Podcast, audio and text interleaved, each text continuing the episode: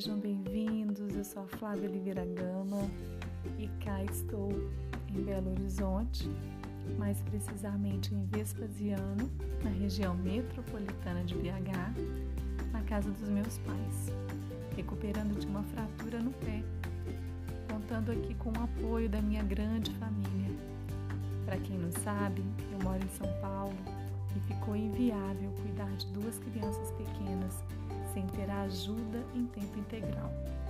Como já dizia o ditado africano, é preciso de uma tribo para educar, para cuidar de uma criança. E eu estou sentindo isso na pele.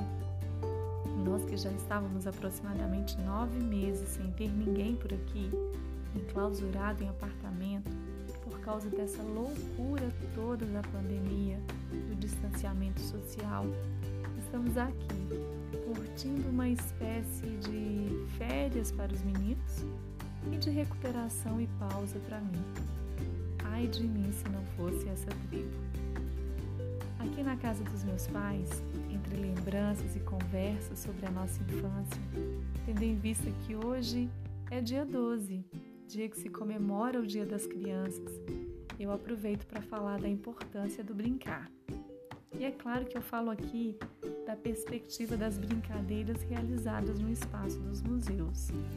Para começar, eu quero destacar o Museu dos Brinquedos. Ele fica aqui em Belo Horizonte e tem uma proposta muito interessante.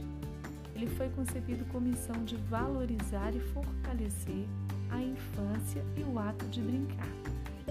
Seu acervo contém aproximadamente 5 mil peças de procedência nacional e internacional e é composto de bonecas, de carrinhos, móveis, máquinas de costura, ferros de passar roupa, trenzinhos, autoramas, pelúcias, cavalo de pau, fantoches, robôs, brinquedos musicais, livros e até lanternas mágicas. Vale muito a pena a visita. Os brinquedos antigos nos remetem ao passado, nos trazem lembranças da nossa infância. É uma viagem gostosa de se fazer. E a boa notícia, gente, é que ele está reabrindo hoje, com horários reduzidos. Interagindo com uma seguidora, a Júlia, no Instagram arroba Jardim de Vivências, ela me falou do Museu do Ingá e eu fui pesquisar. Museu de História e Artes do Estado do Rio de Janeiro. E me parece que no ano passado ele promoveu uma exposição chamada Brincar é Voar Fora da Asa eu vi nos registros que o museu propôs salas e encontros com descobertas, interações, afetos, questões de memórias e sentimentos da infância. Ele deu ênfase no brincar, nas brincadeiras e brinquedos como parte do desenvolvimento infantil. Eu fiquei encantada e com vontade grande de conhecer.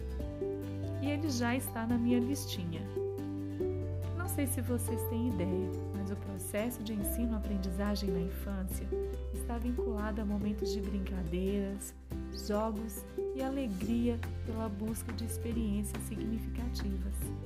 E a professora Marília Cury já dizia isso. E hoje eu experimento com as minhas crianças no museu.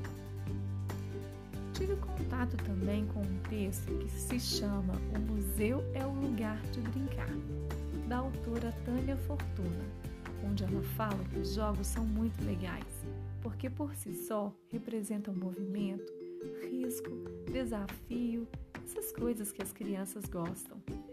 Mesmo em momentos de contemplação, desinteressado no museu, pode existir lazer, informação, aprendizado. Não dá para desprezar e desconsiderar nada nos museus, as brincadeiras, oficinas e jogos estimulam a curiosidade, a busca de informações acerca da obra, além de ser possibilidade de aprender novos pontos de vista. Experimente selecionar uma obra que faz sentido para, para as crianças, contar para elas sobre o artista e mostrar, explicar o que ele fazia Experimente reservar momentos de contemplação e reflexão. A arte comunica ideias, e até sentimentos que estão relacionados ao modo como o artista vê, produz a sua obra e manuseia o seu material.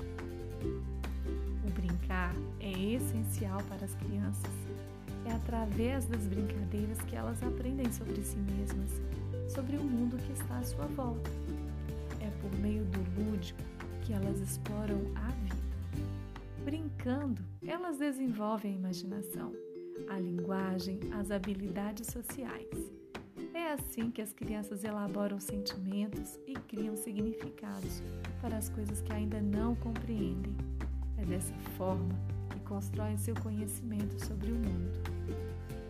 Visitar o museu é sempre um convite para ir de encontro com a própria história ou com a história do outro. Eu era daquelas professoras que amava sair da escola para visitar as exposições. Não é sair por sair, é visitar tendo em vista um planejamento, um propósito de apresentar um mundo novo, ou com foco em algum conteúdo que eu queria trabalhar. Porque a educação, ela não acontece só na escola. A educação acontece em todos os lugares. Basta você observar atentamente o seu entorno, valorizar as experiências e as oportunidades. Por trás do brincar tem o encanto, as histórias criadas, as emoções sentidas. E nesse mês, onde se comemora o Dia das Crianças, convido você a reservar um tempo generoso para brincar com as crianças.